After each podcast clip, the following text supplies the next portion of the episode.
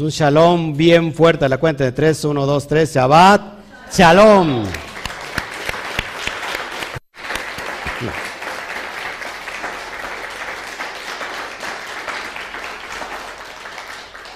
Estamos muy contentos, tenemos una jornada larguísima, perdón la entrada, pero este, nos estamos preparando para eso.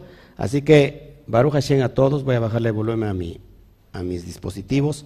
Baruch Hashem por, por lo que el Eterno tiene hoy para todos nosotros, todos los Bene Israel. Así que, ¿por qué no le damos una exaltación bien grande a, Kadosh Baruchu, al Santo bendito sea? Te amamos, Padre. Baruch Hashem.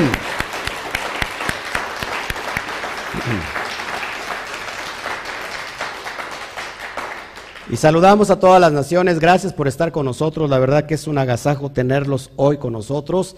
Físicamente aquí también nos estamos eh, deleitando porque hay un tiempo específico hoy en el mundo espiritual cuando la gente sabe reconocer, entiende que hay un parteaguas, hay un antes y un después y hay una entrada. Y que creo que este es el tiempo que el Eterno está marcando para todos aquellos que tienen esa identidad que alguien les robó, y que algún día lavando los chiqueros de los cerdos, ahí pudieron eh, recapacitar, volver en sí y dijeron, ¿por qué estoy sufriendo aquí? ¿Por qué estoy lavando los cerdos? ¿Por qué como inclusive lo que le tiran a los cerdos? Tengo que regresar a la casa de mi padre. Ahí hay mucho alimento. Es decir, se arrepintió, hizo Teshuvah y dijo, volveré, pero no como un hijo, sino como un jornalero. ¿Y qué pasó con el padre? Que no lo recibió como un jornalero, lo recibió como un hijo. Y lo integró, le cambió la ropa, lo lavó, le regresó la identidad y Baruch Hashem que hizo una fiesta bien, bien grande. Así que hoy nos tenemos que gozar porque está cumpliendo esa profecía en, nosotros, en cada uno de nosotros. Así que Baruch Hashem a todos, gracias a, a, todos los que están ya en YouTube, por favor póngale este, me encanta y compártalo en todas sus redes sociales, en WhatsApp, por favor, si lo puede compartir igual, en el grupo de WhatsApp que tenga, se lo voy a agradecer. Gracias a todos, realidad, y de este lado también en, en Facebook. Póngale ahí me gusta, me encanta y compártalo también por todos los medios posibles, WhatsApp, por donde sea. Tenemos una jornada este, larga, como hace un rato les comentaba. Tenemos hoy la entrada a este, esta segunda epístola, segunda carta, muy interesante, por cierto, de Pedro, Simón Barjoná Pedro. Vamos a hablar un poquito de la introducción, en qué años se escribe esta carta, quién la escribe, a quién se le escribe también, es decir, quién la recibe. Y en la tarde tenemos dos parashot juntas, dos parashot que se unen y, y por, en el ocaso vamos a hacer una acción de gracias por el año nuevo por el Rosh Hashanah, por eh, la entrada de Aviv, y que me da, me da, no sé, me da mucha como que inquietud, porque hay muchos hermanos en las raíces hebreas que no mencionan Rosh Hashanah. Eh, ¿Por qué no le, toman tanta importancia como el Rosh Hashanah de, de que tenemos ahí en, en Teruá, ¿no? En Tisri. ¿Por qué? O sea, ¿por qué si esto es bíblico? No hay que avergonzarnos, hermanos, porque los, la casa de Judá nos pueda eh, juzgar, nos pueda criticar. Amados hermanos, tenemos que ser bíblicos y, defendemos lo que está escrito. Tampoco, digo, no, no es que no hagamos caso al, año nuevo judío, ¿verdad? También nosotros hacemos referencia a eso. Pero hoy esto es Torah. Así que bienvenidos todos, gracias. Vamos a iniciar, ¿qué les parece? Con esta carta excelente. Si usted no ha estudiado con nosotros la primera epístola de Simón Bar Kefa, creo que es obligación hacerlo. Recuerden que la primera carta fue escrita para la sección. ¿A qué, ¿A qué grupo iba dirigida? ¿Se acuerdan? ¿Eh? A los judíos. A los judíos, perdón. Sí, tienes, toda la noche estuve este se me irritó la garganta, no sé si porque ronqué mucho. Hizo mucho calor aparte, yo sentí mucho calor. Bueno, estamos tomando unas pastillitas aquí para que me refresque la garganta. Ok, vamos a ver quién escribe esta carta. Eh, se supone que debe ser el mismo Pedro, pero lo importante de aquí es que esta carta, en, en específica esta carta, creo, por lo que hemos estado investigando, no va dirigido al pueblo judío, a la sección judía, sino que esta carta va dedicada o dirigida a la sección gentil. Y ahorita es lo que vamos a explicar. Amén. Vamos a meternos de lleno en la introducción para que vayamos nosotros conociendo e interpretando el texto bíblico. Así que quédate con nosotros porque esto es muy importante. Especialistas admiten que esta carta se trata de un seudónimo y que la carta se compuso posiblemente a mediados del siglo II. ¿Por qué es importante recabar los datos históricos, amados hermanos? ¿Por qué creen? Para conocer su contexto. Inmediato, que es, eh, si nosotros sacamos eh, algo, una carta, un libro de, de su contexto histórico, nos perdemos toda la riqueza de la atmósfera. Y entonces esos escritos los queremos traer a nuestro tiempo, a nuestra cosmovisión, y entonces ya, no, ya lo terminamos malinterpretando. Fíjense, contiene solo tres capítulos, son tres capítulos que son fundamentales. Esta carta tiene como objetivo despertar una sana eh, inteligencia en los que la escuchan, para que piensen en toda la profecía que está escrita en el Tanakh y la enseñanza que nos dejó nuestro Rebe. ¿Quién es nuestro Rebe? ¿Mm? Yeshua HaMashiach. Es el Rebe, nuestro, Rab, y para que está enfatizando en eso. ¿Quién es el autor? Bueno, el autor es Shimon Bar Yonah Kefas, Pedro, porque es la segunda de Pedro. Sin embargo, muchos exégetas apuntan que se trata de un caso claro de pseudopigrafía, es decir, de un seudónimo que alguien que escribe con el nombre de Pedro, pero que no es Pedro, según. Fíjense, según San Jerónimo, eh, ¿quién es que San Jerónimo? Un padre de la iglesia. Se puso en tela de juicio la autenticidad de esta carta a causa de la diversidad de estilo con relación a la primera. Es decir, que hay un poco de diferencia entre la, el, texto literario que encontramos en la primera que en la segunda. Amén. ¿Quiénes son los destinatarios? Los destinatarios de esta carta se supone que son los mismos que de la primera carta. ¿Mm? Hay alguien que se divide diciendo, no, pues estos son para los gentiles y la primera era para los judíos. Fecha y lugar de composición. No se cuenta con datos precisos para situar cronológicamente esta epístola, pero tampoco es posible datarla en la época en que vivió Shimón Bar Kefa. Acuérdense que él murió. ¿Se acuerdan? Lo decapitaron, estuvieron más o menos de, entre antes del 70 del primer del, siglo del, del, primer siglo, perdón. Ok, así que eh, no, no son datos tan precisos. Pero tampoco es posible datarla en la época en que vio Kefa, porque sería durante la persecución de Nerón. Recuerden que Nerón, eh, este eh, pues cruel y despiadado emperador romano, es uno de los que manda matar a Pablo, acuérdense, y, estaba persiguiendo a la comunidad judía.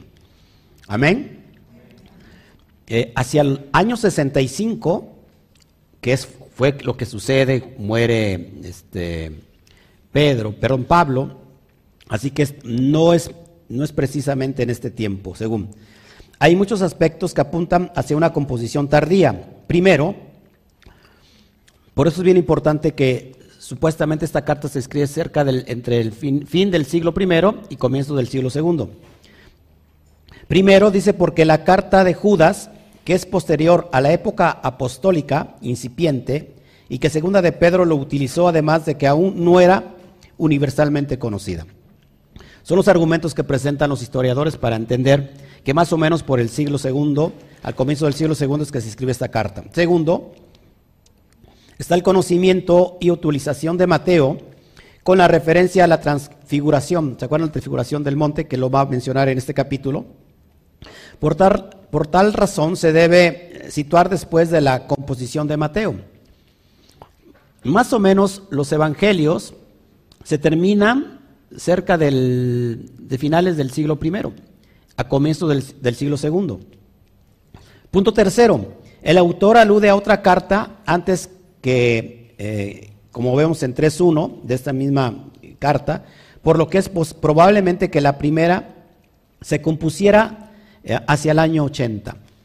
Entonces, hay muchas referencias y muchas eh, no concuerdan con los datos históricos, pero solamente es para que podamos entender cuál es el tiempo que se está entregando todo esto. Cuarto, cuando se redacta Segunda de Pedro, ya circulaba la colección de cartas de Pablo. Lo vemos en Segunda de Pedro 3.16, ¿de acuerdo? Déjeme comer esto porque ni puedo hablar bien.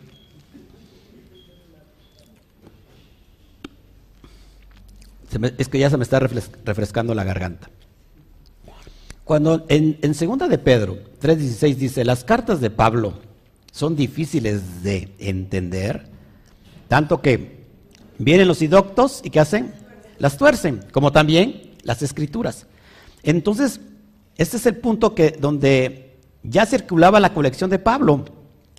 Asimismo, la indicación a los padres han muerto, que vemos en el, en el verso 4, no apunta a los patriarcas del Antiguo Testamento, sino a los cristianos, a los Nazratín de la primera generación apostólica.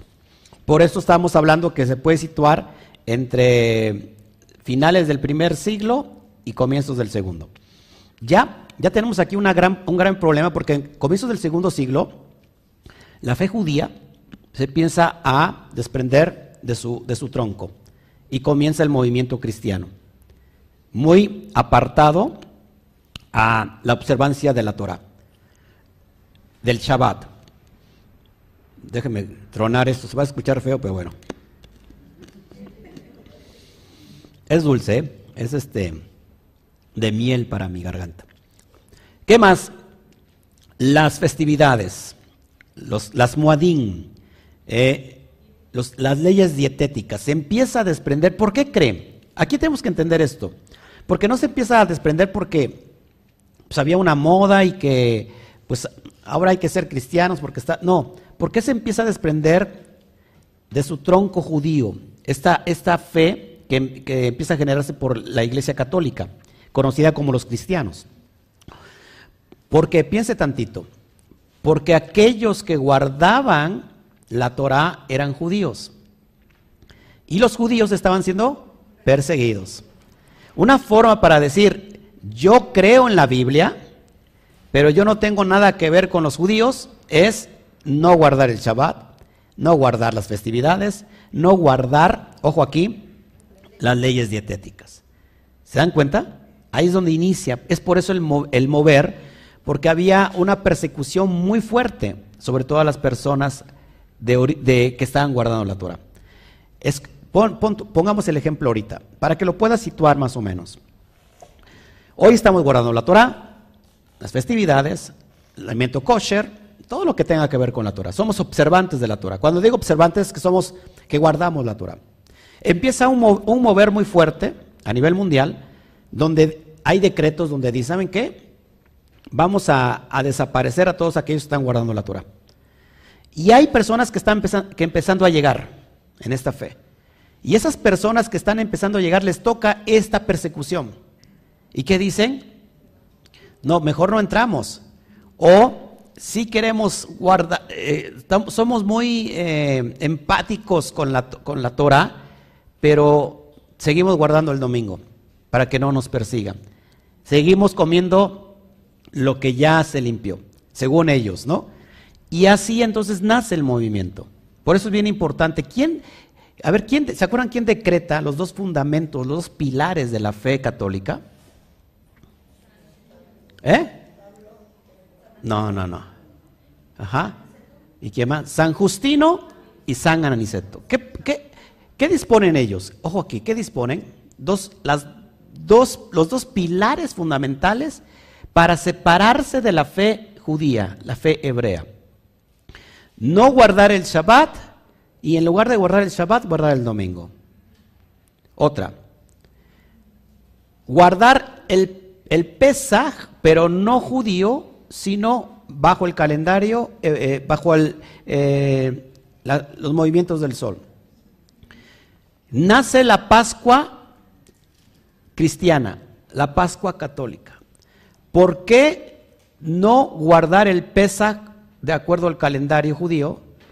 Porque entonces los católicos, la Iglesia Católica tendría que preguntarle a los rabinos sobre el calendario, cada cuánto nace la luna, todas esas cuestiones que son muy, eran muy difíciles en esos tiempos y que dicen, ¿saben qué? Nos olvidamos de eso, nosotros hacemos nuestro calendario y lo guardamos, hacemos nuestra Pascua, este, judí, nuestra Pascua cristiana muy diferente a la Pascua judía.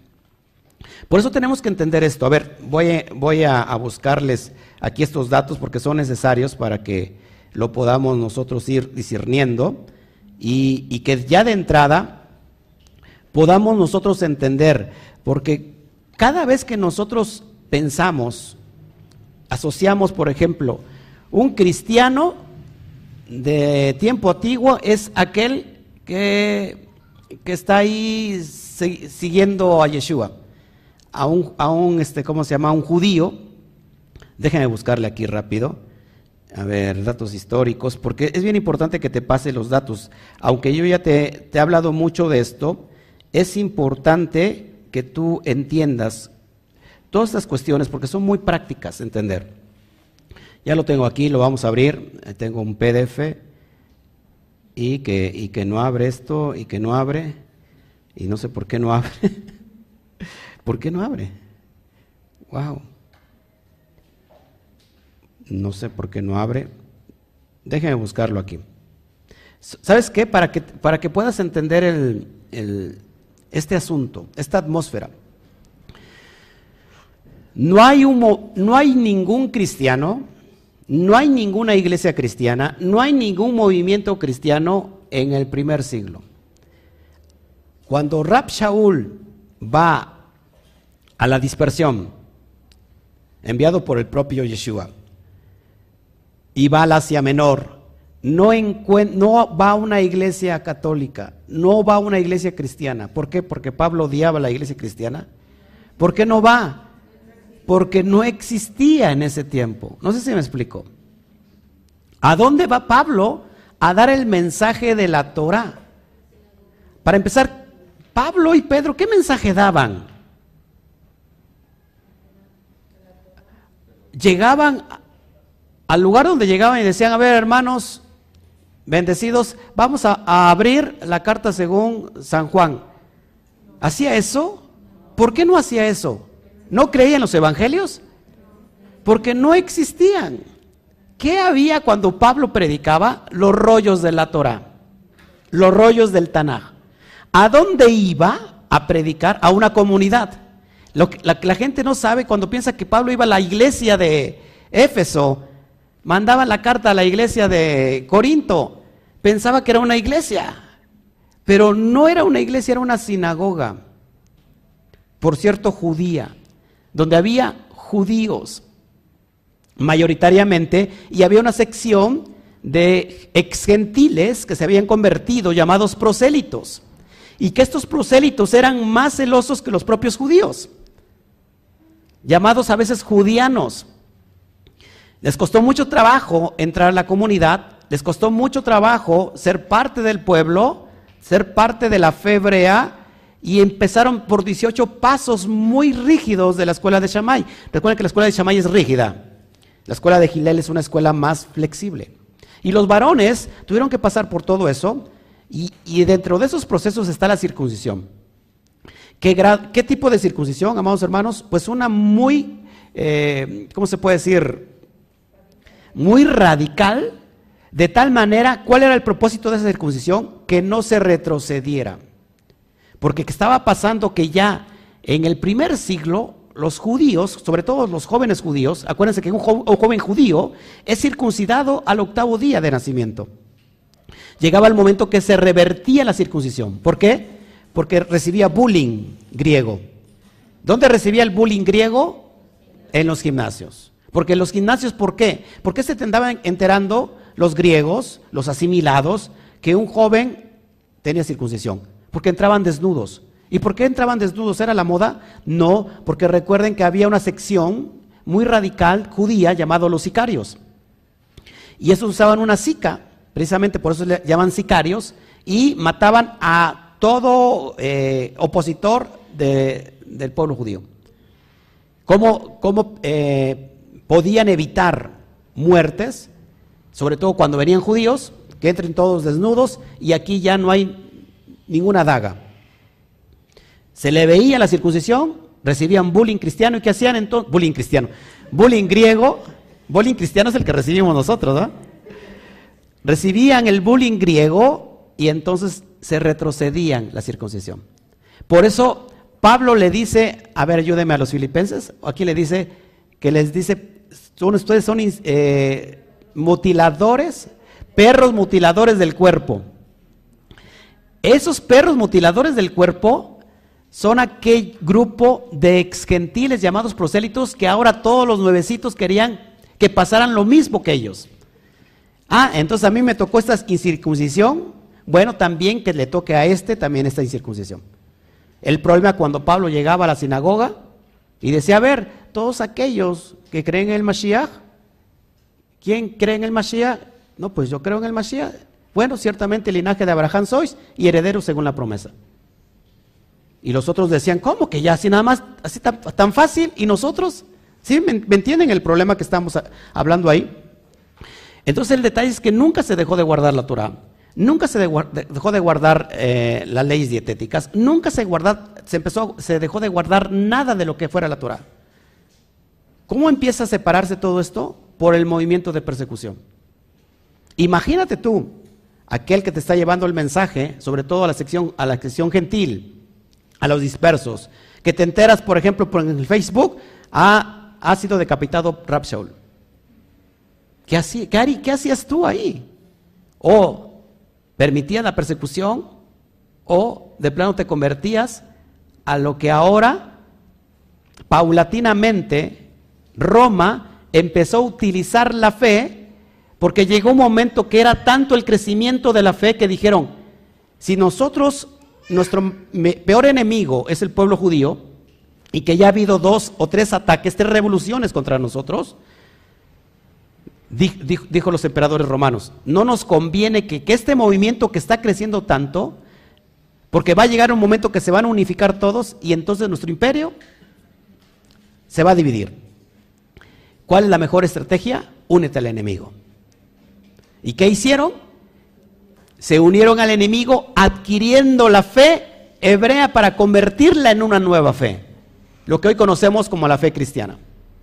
Y tan tan, porque entonces Roma adquirió todo eso y metió sus festividades paganas y las disfrazó de cristianas. Fin del asunto. Es ahí como se desprende el tronco de la fe judía, de la fe hebrea. ¿Por qué te tengo que estar diciendo todo esto? Para que entendamos el concepto. Que cuando se escribe esto, hay un fuerte movimiento de gentiles convirtiéndose, pero no al judaísmo ni a la fe sino en el movimiento católico cristiano. ¿Sí? ¿Estamos aquí? Ya no había ningún problema, tú podías hoy guardar lo que está escrito en la Biblia, porque ya no guardabas Shabbat, ya no guardabas las leyes dietéticas. Hubo alguien que, un año antes eh, la Iglesia Católica persiguió a todos aquellos que les daban de comer morcilla, cerdo. Y los que se negaban, ¿saben qué hacían con los que se negaban? Lo conocemos con el, el martirio de León. El martirio de León, donde llevaban a todos los, los de la fe hebrea que se negaron a comer morcilla, cerdo, ¿a dónde cree que lo llevaban? Al circo romano. Y ahí eran devorados por leones. Imagínense. Al otro año, después de, ese martirio tan grande y tan feo, se decreta que está santificado comer de todo, incluyendo el cerdo. La Iglesia Católica. Y eso es como empieza el movimiento cristiano, muy independientemente a la fe hebrea. Y de ahí, bueno, todo lo que se desprende, como ya conocemos, ¿no? Hoy lo que estamos descubriendo es que nada de lo que se nos enseñó fue verdadero, sino fue leudado.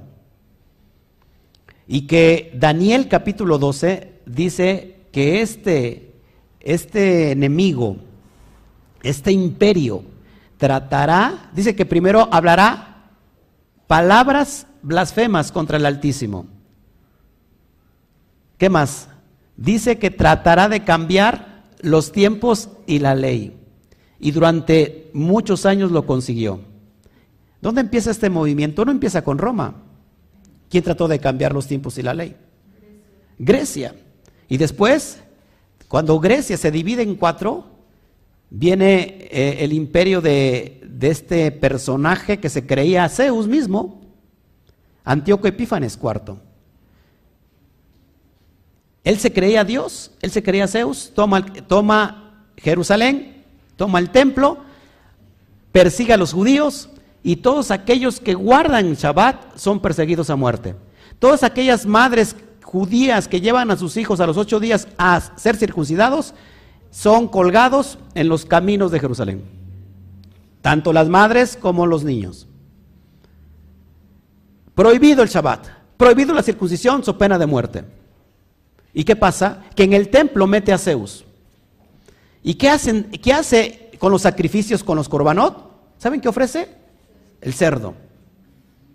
Impresionante, casi nadie sabe esto. Estamos hablando más o menos entre el 300, 250 antes de, antes de la era común. Inicia este movimiento. ¿Quién lo retoma? Roma.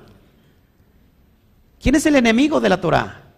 Este imperio que está profetizando Daniel que tratará de cambiar los tiempos y la ley. Los tiempos es los tiempos señalados son las muadín, las fiestas, como lo que vamos a, a celebrar durante unos 14 días. Y tratará de cambiar el Shabbat y la ley. Antíoco Epífanes era un enemigo de la Torah. Roma, un enemigo de la Torah. Y después, todas las denominaciones que nacen de Roma enemigo de la Torah. Así que te puedes pensar que todo lo que es enemigo de la Torah está en contra del propio Hashem. ¿Y qué se nos dijo en nuestros extractos cristianos? ¿Qué se nos dijo? Que la ley quedó caducada, que la ley quedó abolida. Y está profetizado que iba a venir un imperio. Y ese imperio era el que trataba de abolir la propia ley divina. Y nos pintaron un cuadro hermoso, emotivo y emocional, que es lo mismo, para que creyéramos algo solamente emocional. La ley quedó caducada, la ley quedó abolida, hoy lo que tenemos que guardar solamente es la gracia. Ya no estamos bajo las obras de la ley, estamos bajo la gracia. ¿A quién le debemos esto? Muchos, muchos no lo saben a, un, alguien que generó el movimiento cristiano conocido como el protestantismo, Martín Lutero. Se casó con la carta a los Gálatas porque la carta de los Gálatas habla de la libertad, porque estamos en esa libertad. Y la hizo su esposa. Muchos no sabían eso.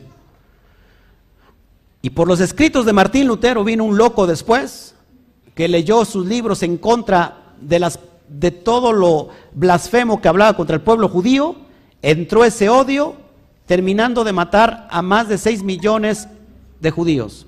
¿Quién? Hitler, Adolfo Hitler. Y después de, ese, de esa división que nace con este alemán, Martín Lutero, vienen todas las denominaciones, más de 40 mil denominaciones, y todas ellas hija del mismo sistema, de este sistema corrupto que está diciendo no a la ley divina no a la ley del Eterno, no a la Torah. No guardemos mandamientos, no guardemos Torah, no guardemos las leyes dietéticas porque ya todo está limpio, no guardamos Shabbat. No, eso es para los judíos. Nosotros no somos judíos.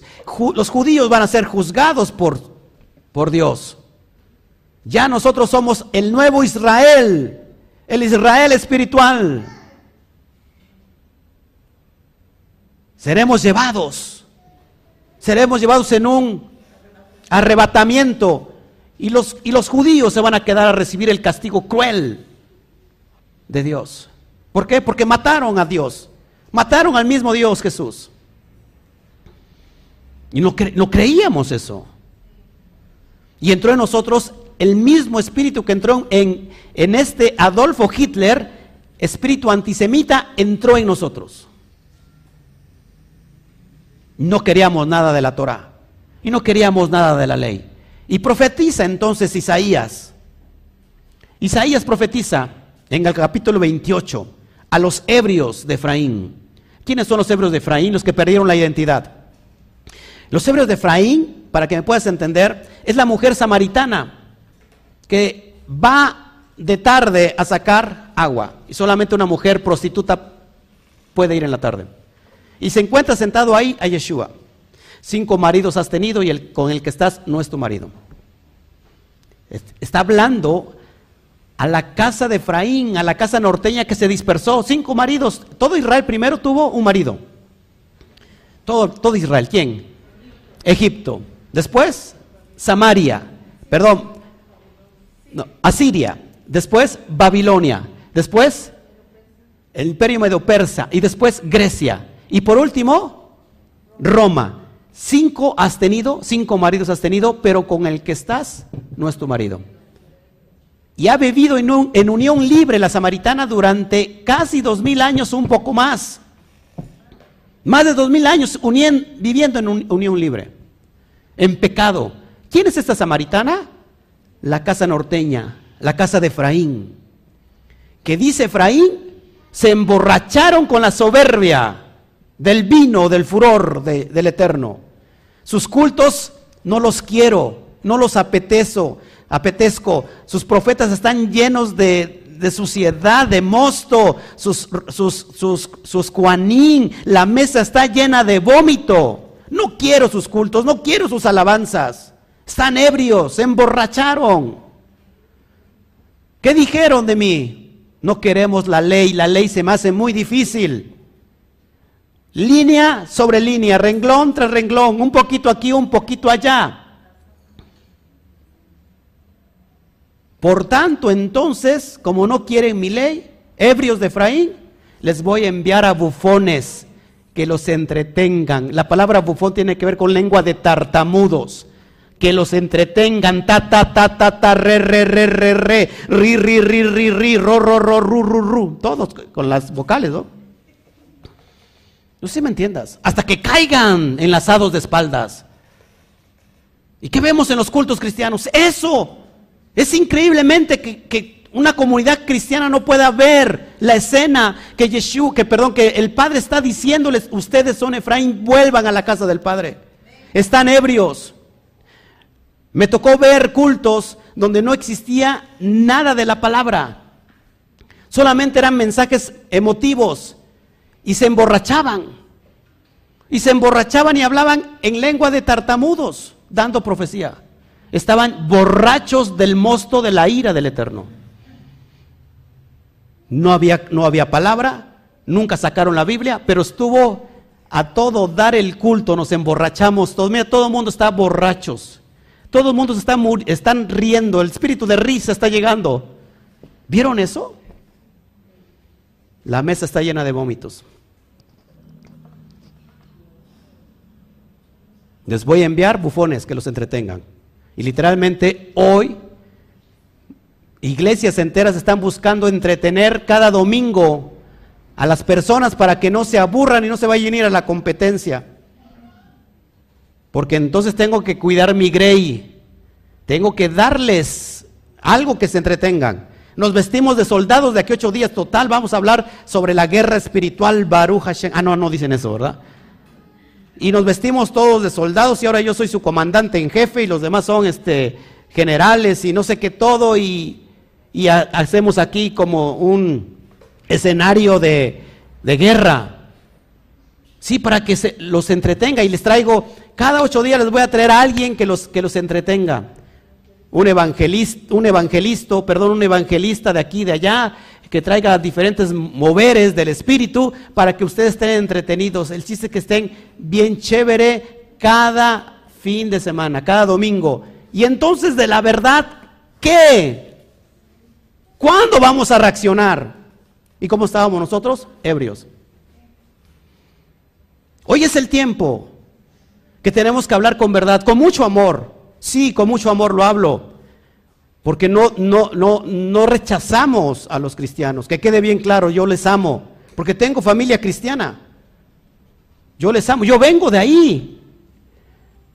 Lo que, lo que, estoy, lo, lo que estoy denunciando es al sistema corrupto. Es tiempo que despierten. Nosotros estábamos con esas escamas, ¿sí o no? Pero ¿sabes por qué estábamos con esas escamas? Porque fue nuestra culpa.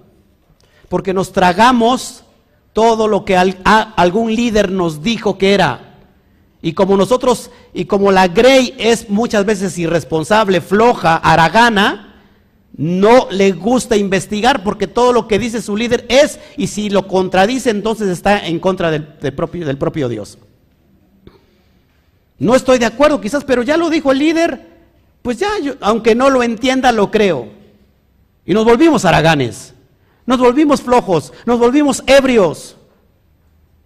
Se nos subió el vino a la cabeza. Hasta que escuchamos el llamado del Eterno en nuestro interior. Hijo, vuelve a casa. Tú eres parte de esta comunidad. Tú eres parte de las promesas establecidas desde Abraham, Isaac y Jacob. Es necesario que salgas del circo. Es necesario que salgas de la emotividad. ¿No, era, ¿No eran cultos emotivos? Pero no por eso nos iba a cambiar. ¿Qué es lo que nos cambia y nos lava la propia Torah? Así que, amados hermanos, ah, sí, te decían, estás en contra del pastor, estás en rebeldía. Esta persona me la sacan, por favor, porque pregunta mucho, decía aquel pastor, ¿no? y me vaya a echar encima, encima todas las ovejas y la está despertando, mejor que se vaya. La cuartamos. Amados hermanos, no nos atrevíamos, pero también es culpa de, la Grace, ¿o no? Que no investiga, que no se pone a investigar. Porque también creció con esa fe y se la pasó su papá y a su papá se lo pasó sus abuelos y bisabuelos y vino de generación en generación. ¿Por qué voy a acabar con esta, con esta, con esta fe? con esta, ¿cómo se llama? Costumbre, con esta tradición, si está bien bonita. No sé si me explico. Pues es tiempo de despertar, amados hermanos. Así que una vez con, del exhorto, pues nos vamos metiendo a la carta. Simón Kefa, siervo y Shaliach de Yeshua al Mashiach, a los que habéis alcanzado por la justicia de nuestro Elohim, coma, y Salvador Yeshua el Mashiach, una fe igualmente preciosa que la nuestra. Fíjense, si nosotros leemos así, separado de su contexto, fíjense cómo dice, sobre todo en Reina Valera. Yo estoy tratando el texto en Reina Valera, ¿por qué? Porque es necesario que le expliquemos a la cristiandad de donde venimos. Dice, a los que habéis alcanzado por la justicia de nuestro Dios y Salvador, Dios y Salvador, Yeshua el Mashiach. Vamos a ver eh, el contexto porque fíjate cómo dice el, código real. El código real dice, Shimon Kefa, siervo y apóstol de Yeshua el Mashiach, a los que por la justicia de nuestro Elohim, a través de nuestro libertador, Yeshua el Mashiach, habéis recibido una fe igualmente preciosa que la nuestra. Ahí suena completamente diferente. Vamos a ver qué dice la versión que traigo, la Biblia versión, versión israelita nazarena. Dice así, que ya me la manosearon muchos, ¿eh? Vamos a Simón Kefa, servidor y enviado de Yeshua el Mashiach, a los que han alcanzado una fe igualmente preciosa como la, nuestra por la justicia de nuestro Elohim y del Salvador Yeshua el Mashiach. ¿Se dan cuenta cómo hay que estar separando estas cuestiones? La palabra, fíjense, que encontramos nosotros en el hebreo, que este, que este, que este comentario lo vi precisamente del Código Real, del hebreo Goel. ¿Qué es un Goel? Un redentor o un libertador. Que siempre es usado a los escritos, en los escritos apostólicos como una referencia a la profecía de Isaías 59.20. ¿Qué dice Isaías 59.20? Dice así, entonces el redentor, es decir, el Goel, vendrá por amor a Sión y apartará de Jacob la iniquidad. Así dice Yudkei Batkei. ¿Quién es este redentor? ¿Quién es este salvador? El salvador es en la referencia a redimir. ¿Por qué? Porque, ¿Cuál será el proceso de redención? Redimir significa volver a comprar algo por precio. ¿Y va a apartar a quién? De la iniquidad a quién. ¿Qué es iniquidad para empezar? Ya usted debe saber qué es iniquidad. Sin ley, anomía. Ahí viene la palabra anomos, alguien que está sin ley, sin Torah. ¿A quién lo va a separar de, de eso? A Jacob. ¿Quién es Jacob? ¿Eh? Israel. Jacob es Israel. ¿Se dan cuenta que este Goel, cómo lo va ¿Cómo va a, ser el medio salvífico para Israel? Porque habíamos pensado en el mundo cristiano que por su sangre ya nosotros fuimos redimidos, ya. No hacemos nada. Baruch Hashem, cada quien nos vamos a la casa. Esperar que venga Él. No. ¿Cuál es el proceso de redención? Que cómo va a redimir, cómo sacas a alguien de la iniquidad. O sea, fíjate, ponte a pensar tantito, ¿cómo sacas a alguien de, la iniquidad alguien o a muchos que están diciendo la ley ya no. ¿Cómo lo sacas de ahí? Enseñándoles. ¿Se dan cuenta cómo se, debe de interpretar el texto? ¿Cómo, los, ¿Cómo lo hacemos? Enseñándoles. ¿Cómo llegamos nosotros hasta acá? Por la enseñanza. Este Goel vendrá a interpretar correctamente la Torah para decirles, la ley está vigente. Yo les voy a enseñar cómo llevarla a cabo. Ese es el proceso de salvación. Después de eso, somos salvos porque estamos empezando a guardar la Torah. Y la salvación es de ahí para el real. Es decir, no porque el maestro me vino a enseñar, es como si ustedes ahorita les digo, ¿saben qué? Así tiene que guardar tal cosa, tal, tal misma. Usted dice, ya me la enseñó Baruch Hashem, me voy. ¿Usted qué tendría que hacer después de eso? Practicarla, ponerla por obra. Va a decir, el pastor ya nos enseñó a guardar Shabbat, ya dice que hay que descansar, pues yo me, me echo aquí en la cama y ya yo descanso. ¿Eso será? Así que ahí la fe es que tiene frutos. ¿Tenemos una fe pasiva o activa? Tendría que ser. La fe tiene obras. Porque ¿podrá tu fe salvarte si no tiene obras? No. Vana es tu fe. En sí misma es muerta. La fe produce obras. ¿Te das cuenta? Así que hoy esta casa norteña está produciendo obras de la fe. ¿Cómo? Guardando la Torah. Entonces es digno de observar que el Goel, que viene, que viene hará su trabajo a favor solamente de los que se arrepientan es decir, de los que hacen Teshuvah. Aunque potencialmente alcanza a todos, solamente se benefician los que hacen Teshuvah, es decir, se vuelven al Eterno por, de sus malos caminos. Lo que le estoy diciendo, sin Teshuvah no puede haber salvación. Repito, sin Teshuvah no puede haber redención. Aunque el Sadik, Yeshua, haya sido sacrificado. Que el fin de semana voy a hablar sobre el sacrificio de Yeshua Acuérdense que el sacrificio humano es pagano.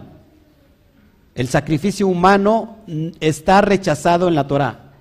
Entonces, ¿por qué se habla de un sacrificio de Yeshua? Vamos a ver que el, sacrificio de Yeshua no tiene nada que ver con, con un sacrificio humano. Lo vamos a estar estudiando, porque aquí creo que hay muchas cosas que aclararse. Si yo, no importa que el sádic a ese tamaño de nivel de elevación espiritual, de elevación del alma haya estado el Sadik, que hasta hoy se sigue hablando de sus enseñanzas, no importa cuán grande sea el rap, no importa. Si yo no hago Teshuvah, no me alcanza esa redención. ¿Qué habíamos pensado antes? Que no importa lo que yo haga o deje de hacer, yo de todos modos soy salvo. ¿Se dan cuenta la gran diferencia, la disparidad que hay entre un extremo y otro? Sin Teshuvah no hay redención. Es necesaria la Teshuvah la, sobre todo por la persona nueva que me está viendo, dice, ¿qué será eso de Teshuvah? Arrepentimiento, sin arrepentimiento no hay redención. ¿Sí? ¿Estamos, ¿Estamos entendiendo? Seguimos. Verso 2, gracia y paz, o sea, multiplicadas en el conocimiento de Elohim y de nuestro Adón Yeshua. Ahí ya te lo dice claro el mismo texto. Gracia y paz, Gesed Beshalom, o sea, multiplicadas en el conocimiento de Elohim y de nuestro Adón Yeshua. Adón, que significa amo, pero que también significa rab, rabí, maestro. Acuérdense. Esto es bien importante, ya lo, ya lo expliqué anteriormente este contexto. El código real dice, gracia y, sal, y shalom, o sea, multiplicados en el conocimiento de Elohim y de Yeshua, nuestro Adón. Exactamente como lo trata la Reina Valera. Verso 3, como todas las cosas que pertenecen a la vida y a la piedad, nos han sido dadas por su divino poder, mediante el conocimiento de aquel que os llamó por su gloria y excelencia. ¿Quién nos llamó?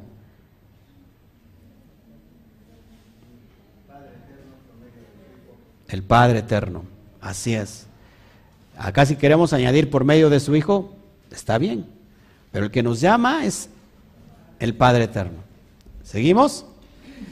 Verso 4, por medio de los cuales nos han dado preciosas y grandísimas promesas. ¿Qué son las preciosas y grandísimas promesas? ¿Qué son las preciosas y grandísimas promesas? Las promesas de redención. De hecho, de, eso se trata todo. Para que por ellas lleguéis a ser participantes de la naturaleza divina. Unificados en un ejad a la divinidad. ¿Cómo me unifico a la divinidad? Adán vivía en unidad con Hashem, tanto que su gloria estaba impregnada en su piel. Y después vino la separación. ¿Por qué? Por la desobediencia, el pecado. ¿Cuál es el retroceso entonces para que esa Shejina vuelva a nuestra vida? Dejar de pecar y obedecer la Torah. Dice, habiendo oído de la corrupción que hay en el mundo a causa de la concupiscencia. ¿Qué es esto? Mira lo que dice el código real, que es muy práctica en esta condición, en esta conmovisión eh, hebrea, por medio de las cuales nos dio preciosas y extraordinarias promesas por las que podéis ser uno con la divinidad, habiendo renunciado a la corrupción que hay en esta edad presente a causa del dominio de la mala inclinación. Cuando usted vence el Yetzer Hará, amado hermano, cuando usted vence Yetzer Hará, se unifica con Hashem. Si vencemos al Yetzer Hará, nos unificamos con Hashem. Nadie puede pretender estar viviendo Yetzer Hará y estar lleno de Ruach Kodesh, lleno de Espíritu Santo. No. Es una completamente contrariedad.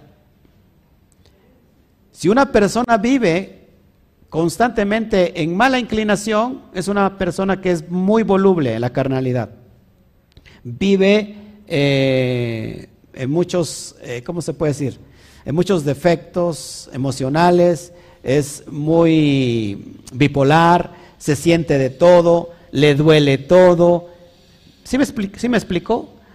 Tiene falta de perdón, orgullo, rencor. Esa persona vive en Yetzer Hara. No puede unificarse al bendito sea. ¿Cuándo nos unificamos? Cuando hacemos morir Yetzer. ¿Cómo se hace, cómo se hace morir Yetzer Hara? estudiando Torah.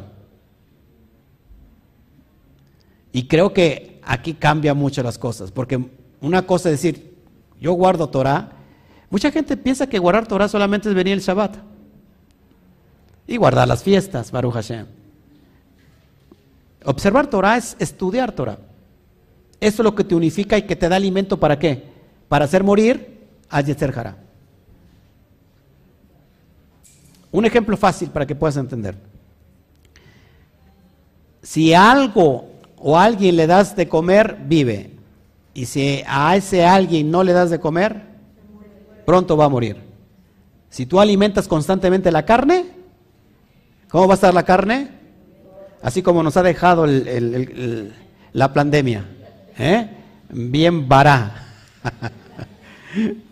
bien abundantes.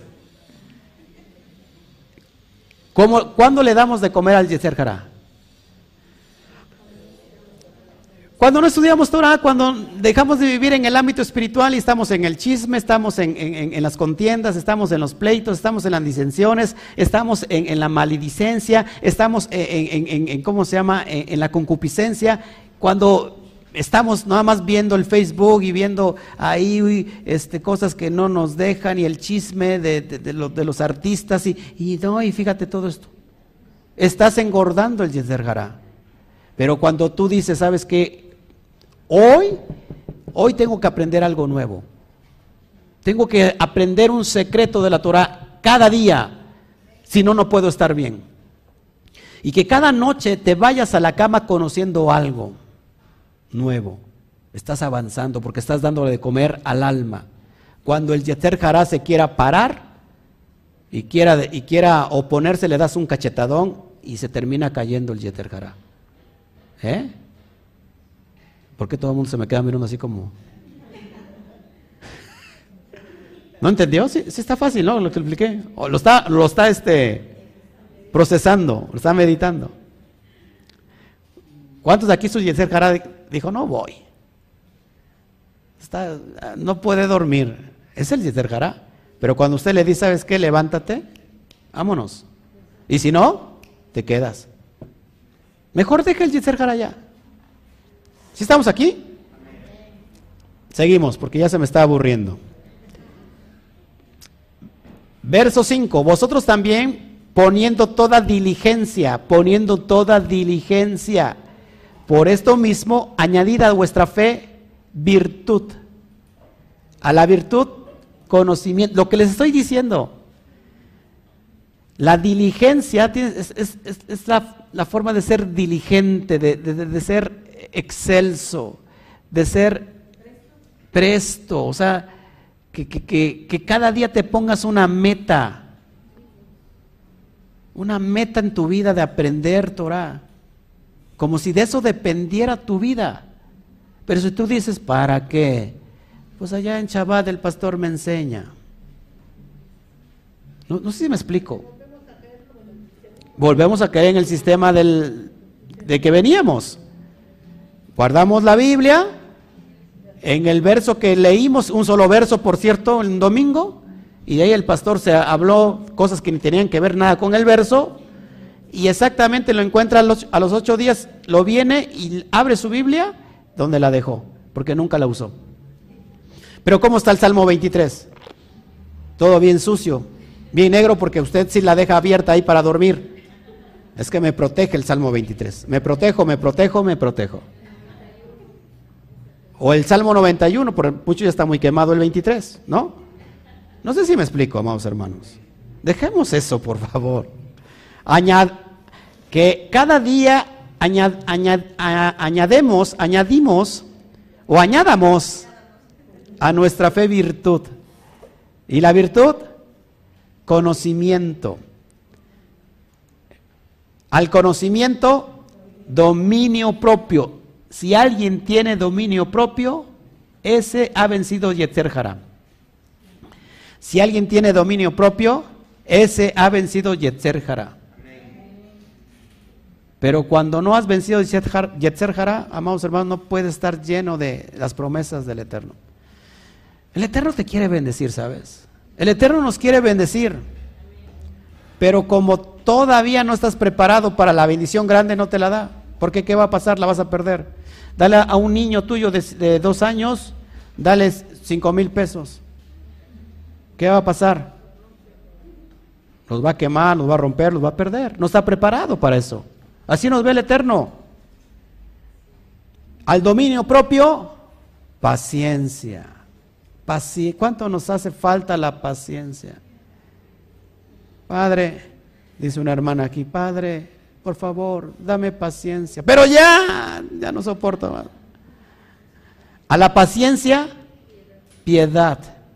Piedad para el que sufre. Piedad para el que llora.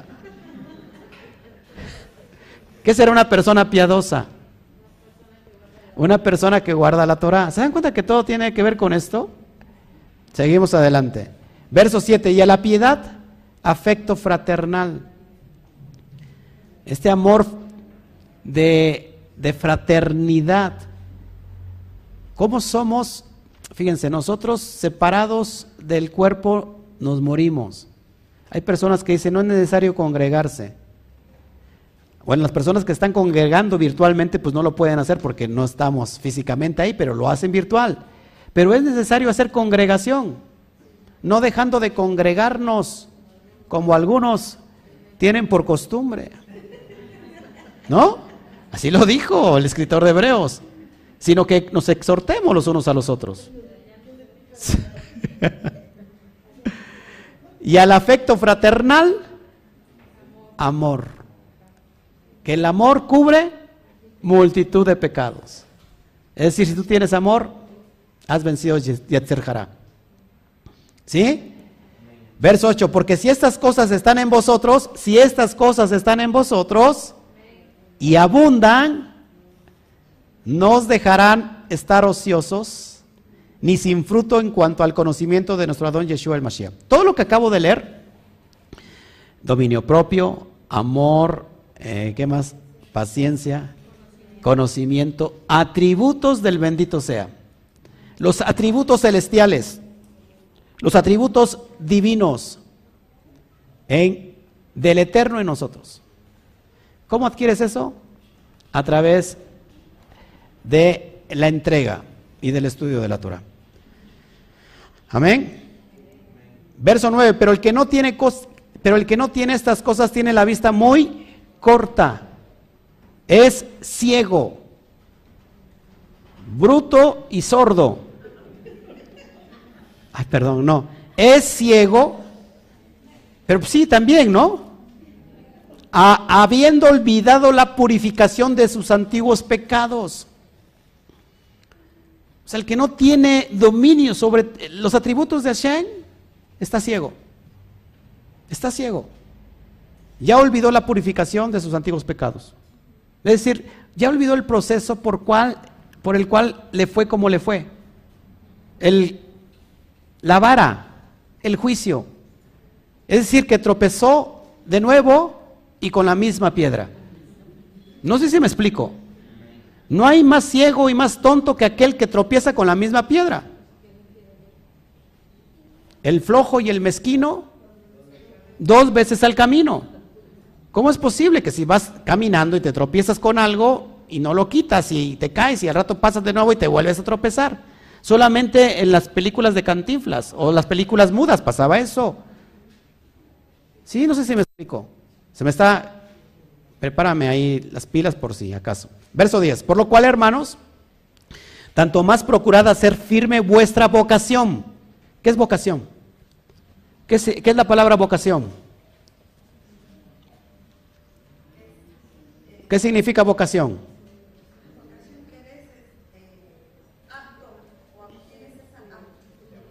Llamado. Es el llamado. Procurad ser firme vuestro llamado y elección. Fuimos elegidos. Porque haciendo estas cosas, ¿qué crees? No caerás jamás. ¿Te das cuenta? Hasta el pequeñín lo está entendiendo. ¿Eh? Hasta el pequeñito lo está entendiendo, ¿verdad, hijo? Sí, dice, porque yo me caí con la misma piedra. El mismo, había un juguete y me caí, me tropecé y otra vez volvió a pasar lo mismo. ¿Estamos entendiendo? Con eso no vamos a caer jamás con los atributos divinos. Porque de esta manera os será otorgada amplia y generosa entrada al reino, en el reino eterno de nuestro Adón y Salvador Yeshua el Mashiach. ¿Cómo entro al reino? ¿Qué tengo que hacer para entrar al Malhut Shamain. Le preguntó el joven rico a Yeshua, ¿qué tengo o qué debo hacer para entrar al Malhut Shamain? ¿Qué le dijo? Guarda todos los mandamientos. Entonces, entonces ¿cuándo se entra al reino? ¿En un tiempo por venir o en el tiempo presente? En el tiempo presente se entra el reino. El reino es que la Torah divina esté siendo carne en nosotros. Seguimos. Verso 12. Por esto yo no dejaré de recordaros siempre estas cosas, aunque vosotros las sepáis y estéis confirmados en la verdad presente. Es necesario estar remarcando una y otra vez porque de Shabbat a Shabbat se, olvidan las cosas. De Shabbat a Shabbat se olvidan las cosas. Verso 13, pues tengo por justo, en tanto que estoy en este cuerpo, el despertaros con amonestación. Es decir, este cuerpo es pasajero. Ya no le inviertas tanto al cuerpo, está muy abundante. Esto es pasajero. 14. Sabiendo que en breve debo abandonar el cuerpo, como nuestro Adón Yeshua el Mashiach me ha declarado. O sea que pronto estaba a morir ya Shimon Bar Estaba a dejar el, el, ámbito material, físico. Que hay mucho tabú sobre eso, ¿verdad? Verso 15, también yo procuraré con diligencia que después de mi partida vosotros podáis en todo momento tener memoria de estas cosas. ¿Cuánto amor hay entre un emisario por las almas? Imagínense, o sea, el dejar de, de ser uno mismo por, por darse completamente por amor a las almas. Mi esposa no me va a dejar mentir. Hoy todavía lo puedo hacer no sé dentro de algunos mesecitos que vendrá si lo podré seguir haciendo. Ya no me va a dar, no me va a alcanzar. Yo me despierto, abro mi oficina, prendo mi celular y empiezan los pollitos, pío, pío, pío, pío, pío, pío, pío, pío, que quieren alimento. ¿Verdad? Y a veces ni siquiera yo como por dar alimento, por estar atendiendo, porque son muchas demandas. Y yo cierro la, la, oficina cerca de las 2 de la mañana, 3 de la mañana. ¿Y qué creen? A esa hora estoy recibiendo, este, estoy ministrando porque me están preguntando cuestiones. Y ya sería mucho que dejara mi celular, ¿verdad? Porque también toda la madrugada estaría yo recibiendo. Pero esta es mi labor, no sé si me explico. Esta es mi labor, este es mi, mi llamado y a lo mejor causa un conflicto también con mi familia, ¿no? Porque también ellos tienen, necesitan el tiempo. Pero este es mi llamado. Y yo sé que, que esto trae mucha provisión y va a traer mucha provisión a mi hijo que está aquí sentado. Y si da tiempo y lugar a sus hijos de sus hijos. ¿Sí ¿Se me está entendiendo? Así que usted también desgástese como el jabón. El jabón, si no se usa, nunca se acaba. El jabón, cuando se usa, se empieza a desgastar desgastar, desgastar. Así este es nuestro llamado a desgastarnos. Por un alma. Cuando tú conviertas, aunque sea una alma, ¿sabes qué? Te has convertido en un sádic, en un justo, en una justa. Impresionante esto. Ajá, también si no se usa, se quiebra. Exactamente, el jabón tiene un uso y si no, se quiebra, se parte, ya es como que se divide, ya no es lo mismo. No sé si me explico. Seguimos, seguimos avanzando. Ya casi voy a terminar. Verso 16, porque nos, no os hemos dado a conocer el poder y la venida de nuestro don Yeshua el Mashiach siguiendo fábulas artificiosas, sino como habiendo visto con nuestros propios ojos su majestad.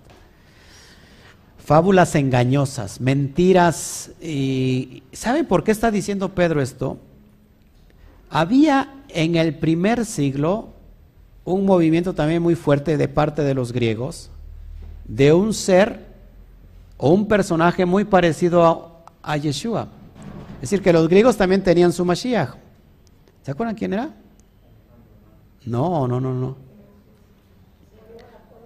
Apolonio de Tiana. ¿Quién era Apolonio de Tiana? Un ser que tenía discípulos tenía doce discípulos, que nació de una virgen, de manera virginal, que volaba en los cielos, que curaba a los enfermos, que levantaba a los muertos, que una vez fue encarcelado y, y delante de todo mundo se desapareció y apareció en otro lugar, en otro lugar, que murió y resucitó al tercer día. ¿Sabían eso? Eso es, véanlo, está en la historia. Y que también sus discípulos lo vieron ir al cielo. No es Jesús, no es Yeshua, es Apolonio de Tiana. Por eso es bien importante que el autor está diciendo fábulas artificiosas. Que no creamos en fábulas artificiosas, sino como habiendo visto con nuestros propios ojos su majestad. La majestad está refiriendo a la Shejinah que portaba Yeshua. ¿Qué es la Shejinah que portaba Yeshua? La gloria de Hashem. Y hacía bienes a, los, a, las personas y a los enfermos porque Hashem estaba con él. Mas si yo por el dedo de Hashem echo fuera a los demonios, ciertamente Adonai está, está conmigo. Entonces, amados hermanos, ¿qué es lo que nos lleva a esa atmósfera? La obediencia a la Torah. Y siempre ha habido movimientos muy místicos, muy fuertes, en las culturas paganas, en el primer siglo, antes del primer siglo, mucho antes de la era, del tiempo de la era común que vemos en los egipcios. Egipcios magos, hechiceros muy fuertes. Siempre ha existido la magia. La magia es, traer lo sobrenatural a la materia. Así que, amados hermanos, Sí, todo, hay mucha gente que está viendo así como extrañada porque nunca había escuchado, yo creo, lo de Apolonio de Tiana, pero esto es realidad. Entonces, no sé si por ahí nos quisieron meter un cuento a Roma que todo asimila y que todo lo quiere, lo acapara, y enseñarnos algo por ahí. No estamos dudando del poder del Mashiach, porque el Eterno estaba con él. Claro, y, hoy vemos también poder, poder porque eso es real. Sin embargo, eh, el poder lo ha, lo ha utilizado de una forma negativa. Y quien curiosamente lo tiene que utilizar no lo utiliza. ¿Quién lo tiene que utilizar? Los hijos del, Eterno, los Bene, Israel. Pero esos Bene Israel que están regresando no creen en esto. Y entonces como no creen, pues lo toman los, los hechiceros. Desvirtuado, pero lo toman. Y uno que viene de las raíces hebreas, que viene a las raíces hebreas diciendo, ya no creo en el mover de los dones del Roja Kodesh. ¿Cómo no? ¿Cuántos de ustedes se preguntaron en su estado cristiano, ¿los judíos acaso creerán en los milagros? Qué pregunta tan tonta porque de los judíos vienen todos los milagros. Yeshua es judío. Un profeta. ¿Se dan cuenta, amados hermanos? ¿Qué tan lejos hemos estado de la verdad? Así que les dice a estos que están recibiendo la carta, ustedes fueron testigos oculares de la majestad, de la gloria que acompañaba este, a este rab, a este llamado hoy reconocido como el Mashiach. Amén. Verso 17. Pues cuando él recibió de Elohim Padre honra y gloria, le fue enviada desde la magnífica gloria una voz que le decía, este es mi Hijo amado, en el cual tengo complacencia. Tenemos que desvirtuar, pero tenemos que separar aquí el mensaje y conocer qué es, qué es ser hijo de Elohim. Bar Elohim, apúntelo. Bar Elohim o Ben Elohim. Ben Elohim en, en hebreo, Bar Elohim en arameo. Solamente Yeshua es Bar Elohim tenemos que comprender esto que, te estoy, que estamos enseñando. Porque decimos, es que es hijo de Dios. Y fíjate, Benei Elohim, perdón, Ben Elohim o Bar Elohim es un título que no solamente le pertenece a Yeshua. Hijo de Dios es un título dado a Adán. Dan era Ben Elohim. También son conocidos como hijos de Dios los ángeles. Y también hijo de Dios es el propio Israel. Llamé a mi hijo Israel de Egipto. Asimismo como a sus jueces, lo vemos en el Salmos 82, 6, esos, esos jueces son llamados, vamos a leerlo para que lo vean, rápido, vamos para allá, que esto mismo lo tomó Yeshua, Salmos 82, 6. Los mismos jueces son hijos. Así que tenemos que, que quitar todo lo que está alrededor y que se vuelve a veces tabú y se convierte en una teología. Dice así, 82, 6, yo dije, vosotros sois dioses. En hebreo es Elohim, que se traduce como jueces. Y todos vosotros hijos del Altísimo. ¿Se dan cuenta? Que Elohim, que muchas veces se traduce como, como juez. Mira que yo te pongo como Elohim delante de Faraón. ¿A quién le dijo eso? A Moshe. Así que ser hijo es un título, no solamente para el Mashiach, en este caso, sino para los jueces, el propio Adán y el pueblo Israel. Israel es el hijo. ¿Por qué entonces es el hijo del hombre? Conocido como el hijo del hombre. Porque cuando, cuando a Yeshua se le conoce como el hijo de Dios, es una referencia a que todos los Benéis Elohim, todos los hijos de Elohim van a ser levantados, pero que este fue primero. Primeros frutos.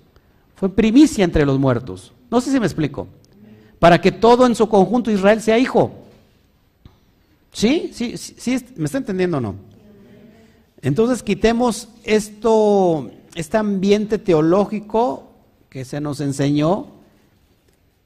Claro que es hijo de Elohim, porque es un título, como tú y yo ahora estamos siendo hijos de Elohim. Cuando Yeshua, en, el relato de Juan, encuentra a Simón Barioná, que estaban pescando, que no habían pescado nada. Y les dijo, echen la red. Y sacaron 153 peces. 153 peces es un sot. La palabra Benei Elohim, Benei Elohim suma 153. En referencia a que lo que fue a pescar entre toda la dispersión es a los hijos de Elohim. Jeremías 16 dice que enviaré pescadores para que los pesquen. ¿Se dan cuenta? Todos somos sus hijos. Por eso el hijo pródigo. Somos el hijo que tiene que ser pescado. Y cuando nos tiren la red, que así pasó, no solamente se vino el hijo, sino también se vinieron decolados algunos. Y que por ese proceso se considera hijos también. ¿Sí me están entendiendo? Ve las redes de los pescadores. Van a pescar, por ejemplo, ¿qué será? Atún meten la red, pero sacan solamente atún, sacan diferentes especies. Ese es el formato que estamos presentando, que el Eterno está presentando hoy, que cuando se tire la red, la red es en exclusiva para los Benei Elohim. Pero esa red se va a traer a gente, de las naciones, que se está convirtiendo a la fe. Tenemos el caso de Ruth. El pueblo de Israel cuando salió de la dispersión, perdón, del exilio Egipto, salieron con ellos qué? Egipcios y de varias naciones. Ese es el proceso que Israel, la elección de Israel como hijo no es el rechazo a las naciones, sino todo lo contrario. La elección de Israel es la oportunidad para que todas las naciones puedan entrar a ese pacto. Y ya se quita ese peso y esa carga tan fea de decir, ah, es que no, solamente Israel y entonces toda la humanidad y quién sabe qué, y nos, metemos en ese choro. Por Israel es salva la humanidad, si, si toda la humanidad lo quiere. Pero ¿qué pasa si estás odiando a Israel? Si estás odiando todo lo que es judío. Que al rato te traigo, te voy a enseñar una clave, un sot, si el Eterno me lo permite, de cómo regresar quitar tu pobreza para ser próspero. Nos las enseñan las cuatro primeras, primeras letras del alefato hebreo. Aleph, Bet, Gimel y Dalet. Está la clave de regresar a la prosperidad. me, acuerdas. ¿eh? Me acuerdas. A ver si te lo doy en privado y si lo doy, o si lo doy públicamente. Sigo, sigo, sigo. Ya voy a terminar. Verso 18. Y nosotros oímos esta voz enviada del cielo cuando estábamos con él en el Monte Santo. ¿Se acuerdan de la transfiguración? ¿Eh? ¿Se acuerdan? Verso 19, tenemos también la palabra profética más segura. ¿Cuál será la palabra profética más segura? ¿La del evangelista el domingo? Bueno, también dependiendo de la autoridad del evangelista, ¿no? Porque, o el evangelista, porque si es, si es internacional, pues tiene como que más autoridad. ¿No? Hijos míos, despréndanse de todo lo que es oro porque les va a quemar. Écheselo para acá y acá nosotros lo, lo, lo ¿cómo se... Total, vamos a hablar de la, de la parasha Bayaquel y de la parasha este, eh, que sigue, Pecudei, así que quítense los arcillos de oro, todo, todo lo que sea oro me lo traen. Lo que es chafa, ahí lo dejan afuera. ¿Cuál es la palabra profética más segura? Dice, a la cual hacéis bien en estar atentos como una antorcha que alumbra en lugar oscuro hasta que el día esclarezca y el lucero de la mañana salga en vuestros corazones. ¿Quién es? Entendiendo primero esto, que ninguna profecía de la escritura es de interpretación privada. La, la palabra profética más segura es la Torah, el Tanaj, lo que está escrito ya. Y esas interpretaciones no es de interpretación privada. Es decir, me dijo el Señor, me dijo Dios, ¿qué? ¿De dónde lo sacaron qué? ¿Quién lo sacó? Pues la mala interpretación. El famoso me dijo Dios. Me dijo Dios que te vas a casar conmigo. Sí, porque ya te estoy viendo 90, 60, 90, ¿no? Y, yo estoy sin pareja, me dijo que te vas a casar conmigo. Y ahí tú si te desobedeces, ¿te das cuenta cómo meten el, miedo, el terror espiritual? Me dijo Dios que te sobre esa casa, me la tienes que traer para acá. Me dijo Dios que me des tu coche me dijo Dios que me des tanto dinero. Eso me dijo, que en realidad no le dijo nada, y están convirtiendo en mentiroso al Eterno. Es peligrosísimo eso.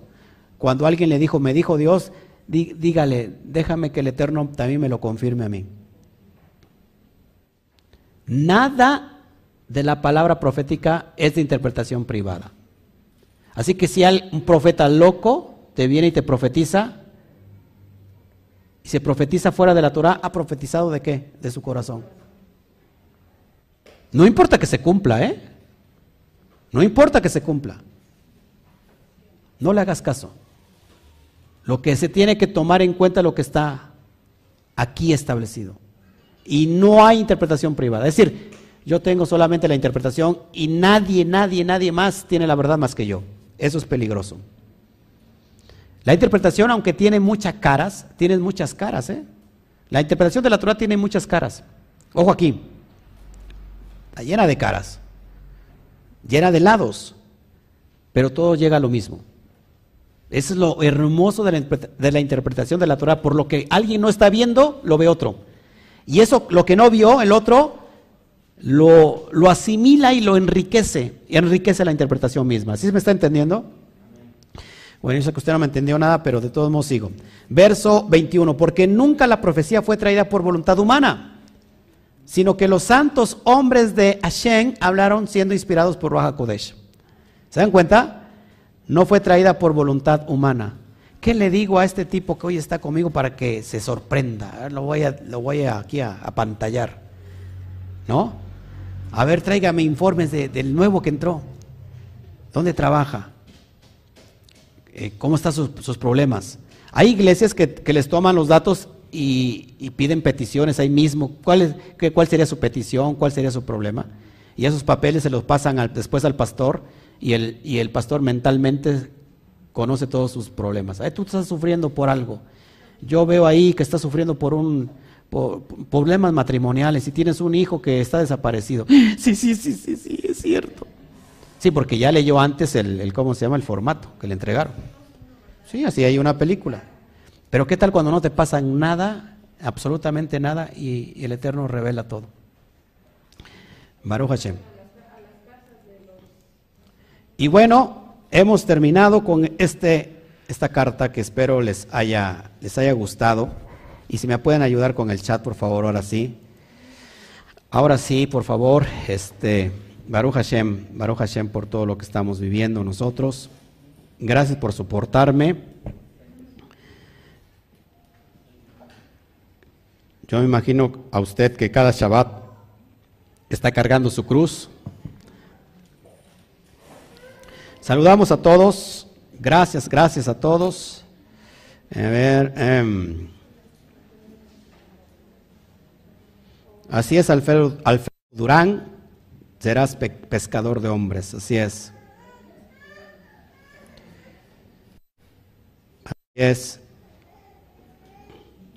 Bueno, ¿quién más? A ver si hay alguna pregunta más, hermanos. Ayúdenme con el chat.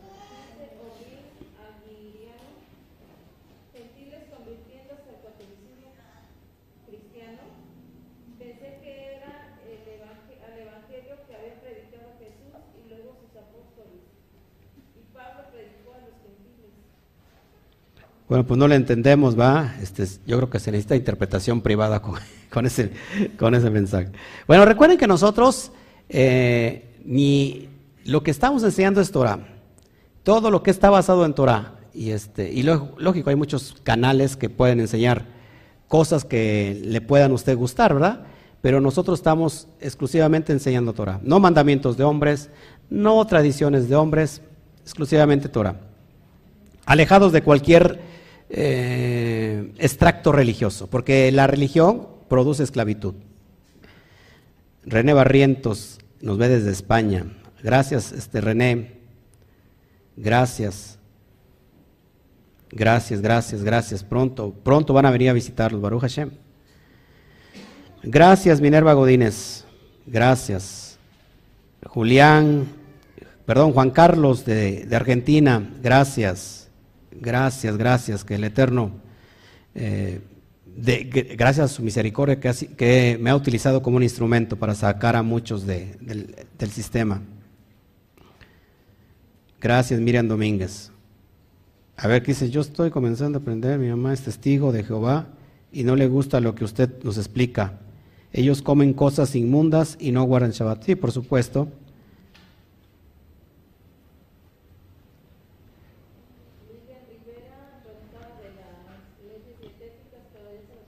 Levítico 11, bueno, vienen todas las, la ley dietética. Me dice aquí de Serbenkef, sería muy bueno Roe que un día diera un estudio basado en Roja Kodesh. Es un punto muy importante, en mi opinión, para un mayor entendimiento del cristianismo, para, para así su transición a la verdad. Ok, vamos a hablar del tema del Espíritu Santo desde el, desde el punto y de la perspectiva de la Torah, que es el Espíritu Santo, ¿verdad? Empecemos por eso, ya después vamos a, hablarlo con gusto.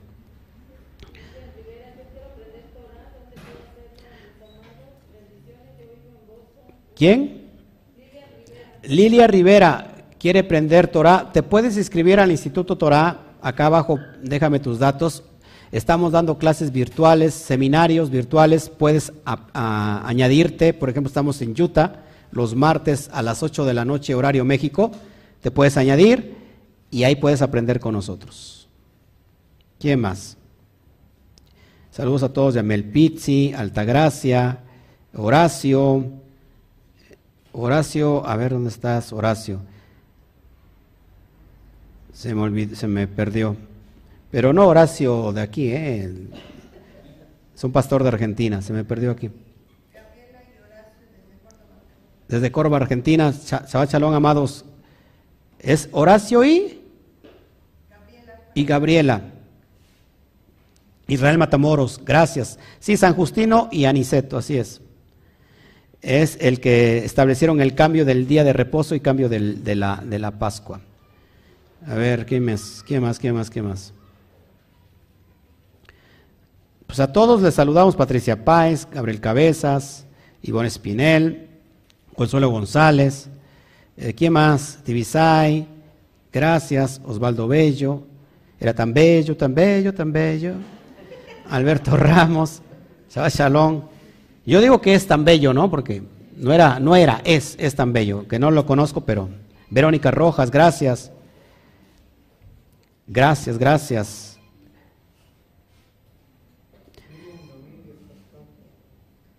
A ver, dice aquí Nubia de la O. Buenas tardes, es la primera vez que lo veo. Gracias, abrazos hasta donde estés. Simona Pop, mi amada hermana, está desde España. Baruch Hashem. Ayer no salía, amados hermanos, porque iba yo a salir, pero tuve problemas ahí muy críticos estomacales y dije, no, no, no, no vaya a ser que la de malas y nos evitamos salir, pero bueno, ya estamos aquí. Aparte teníamos una, tenemos una jornada muy larga. ¿Quién más? Si tenías alguna, este...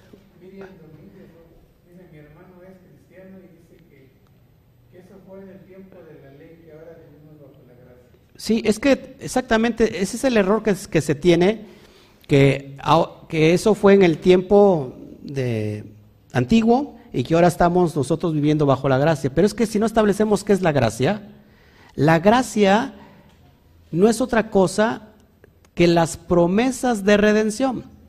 Un pueblo o la humanidad va a ser redimida. Pero ¿dónde están establecidas estas promesas? En la ley de Moisés, en la Torah. Se le dieron primero a una... Y todo tiene que ver con una familia. Abraham, después Isaac, después Jacob, y de Jacob es donde nace Israel y de Israel viene Joseph y de Joseph Efraín.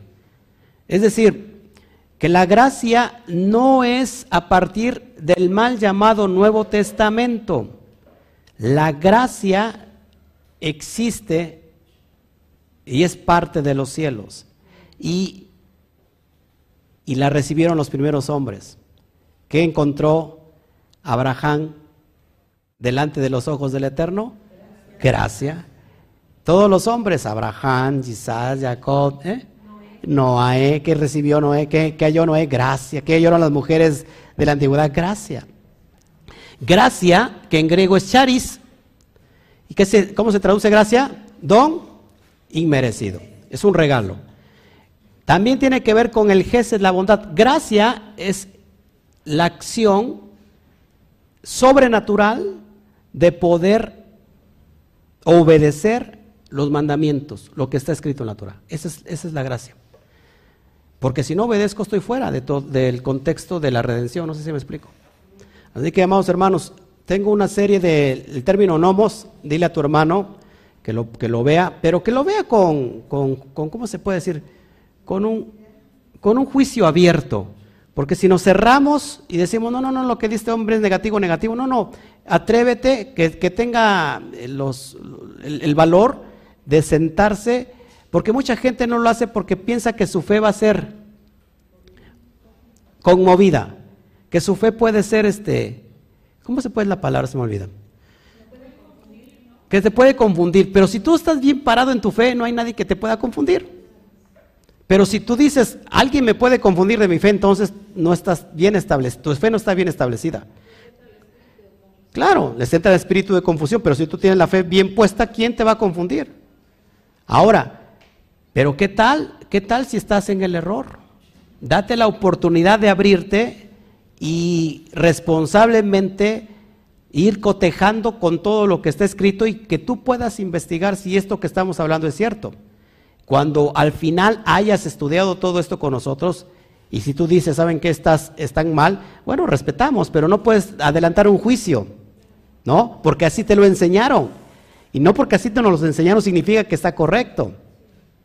Así que es importante, vean el estudio de Nomos. De hecho, estoy en España, estoy dando el seminario los miércoles, este horario de España ya, y, este, y lo estoy, y lo estoy este, como, a las 8 de la noche en España que bueno, si ustedes quieren agregarse pueden contactar al, pastor Alexander de allá de España y, los que están en Europa. Y, estamos con la clase número 2 del término nomos, lo que está traducido como ley. Y, después de ese seminario ustedes van a entender muchas cosas. Amén. Bueno, ¿qué más? ¿Quiénes cambiaron el Shabbat? Bueno, el Shabbat fue fue desde Antíoco Epífanes, fue el que cambió el Shabbat por el domingo. Después, pues vino Roma, ¿no? Vino Roma y hasta, y hasta ahorita estamos, está sufriendo este sistema, le está dando ataques a mi, papá. Ahí yo dije, no, pues este, se le quedó mirando ahí Tommy medio raro, así como, hasta se hizo así a un lado, diciendo, no que me vaya a salpicar a mí el, el espíritu ese que está ahí dominando. No, o sea, sí me... ¿Qué, estaba yo? ¿Qué estaba diciendo? Ah, sí, cambió Antíoco Epífanes, después vino Roma y hasta ahorita estamos hoy. Y después, lógico, Adriano ¿vale? lo estableció, su pena de muerte, y, híjole, vinieron, vinieron todos los demás. Bueno, pues yo creo que nos vamos.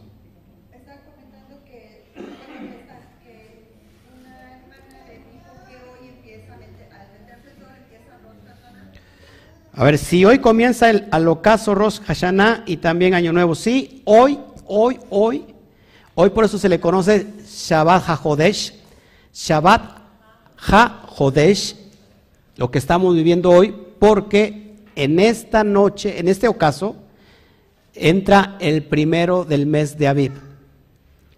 Para nosotros, o para la Biblia y para la Torah, es Rosh Hashanah, Año Nuevo empieza ya eh, lo que es el mes primero, Aviv, que se traduce como, bueno, ha traducido como primavera, pero en realidad significa espigas, espigas verdes. Y inicia, y es el, tiempo, la preparación para Pesach. Al rato, en la tarde, antes de la celebración de Rosh Hashanah, voy a tocar dos porciones, dos parashot, y en una de ellas voy a hablar sobre Aviv.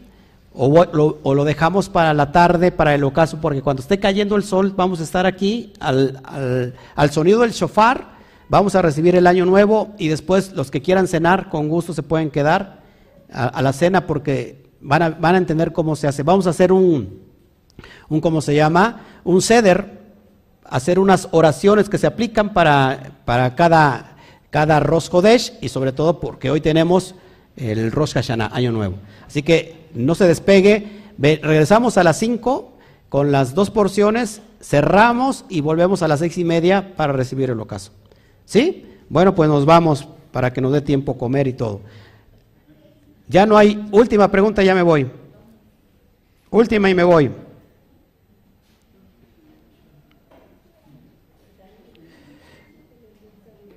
Gracias, Gustavo Labrín. ¿Cómo puedo estudiar Torah en vivo? pues con nosotros, conéctate. Estamos todos los Shabbats, 12 del día y 5 de la tarde. Y estamos en los seminarios, que voy a iniciar uno ya nuevo para que, o quizás inicie otra vez el de Nomos para las personas que no lo han tomado. Si estás interesado, contáctame y hacemos un nuevo, fíjate en, lo, en qué problema me estoy metiendo. a veces hablo de más. Bueno, ya lo estoy diciendo. Si estás interesado, es por amor a las almas. Si estás interesado, eh, abro una nueva sección, un nuevo seminario para aquellos que quieran empezar a conocer la profundidad de la Torah. Adelante. Gracias, Claudio Sáenz. Gracias, gracias. Desde Chile. Clau Sáenz. Ok. Bueno.